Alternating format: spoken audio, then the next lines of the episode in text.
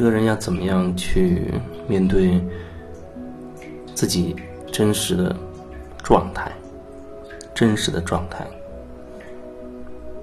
有的时候真的很难，很难看清楚自己。比如说，我们可能有一些非常根深蒂固的，你从来就不可能会去想到要质疑的那样的观念、那样的思想。前几天听到有人说，呃，一个人如果一个人他是。单独的话，那么他就很孤独，他就没有人去疼爱，大概就是这样的一个一个观点，就是说，一个人如果他就是自己，那么这个人他就是孤独的，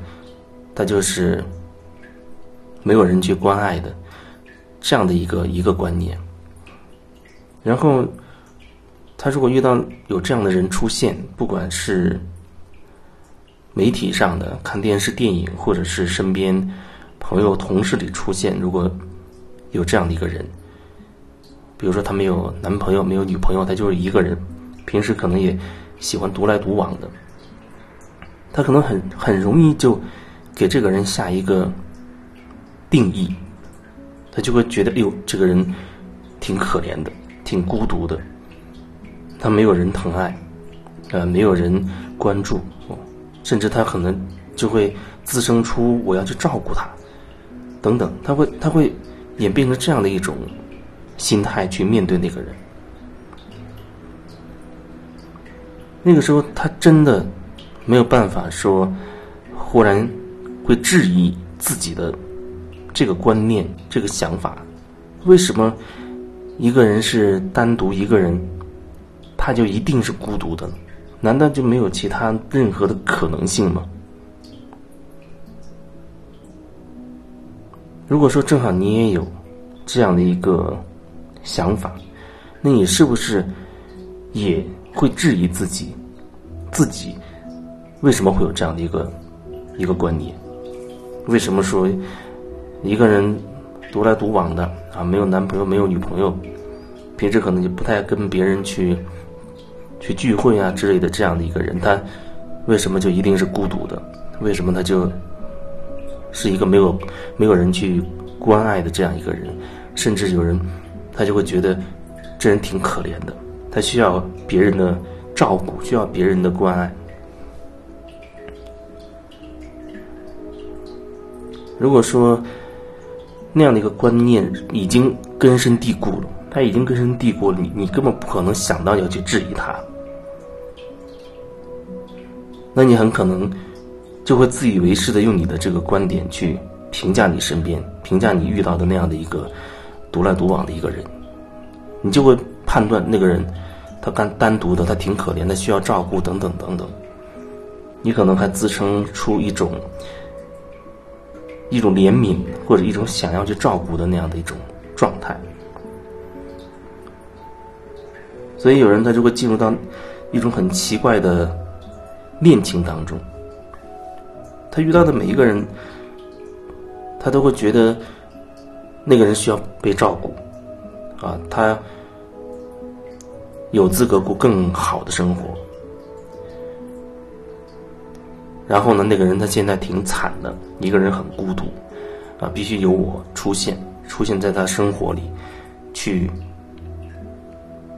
照顾他的生活，啊，去跟他在一起，等等。你会发现，你你的嘴里面说出来的，你想的都是都是对方，好像你觉得我生生活当中出现的这样一个所谓的很惨的、很孤独的这样一个人呢，我好像就有就有义务，我要去我要去照顾他，我要去对他好一点，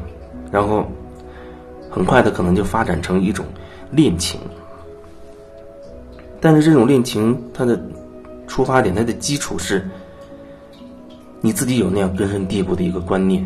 从那个观念衍生出来，你觉得这个人是独来独往，所以他是可怜的，需要照顾，被照顾。你因此你介入他的生活，慢慢两个人在一起。这过程当中你没有你自己，你没有好好感受过你自己究竟对这个人是什么什么感觉。很多时候人他分不清楚，他的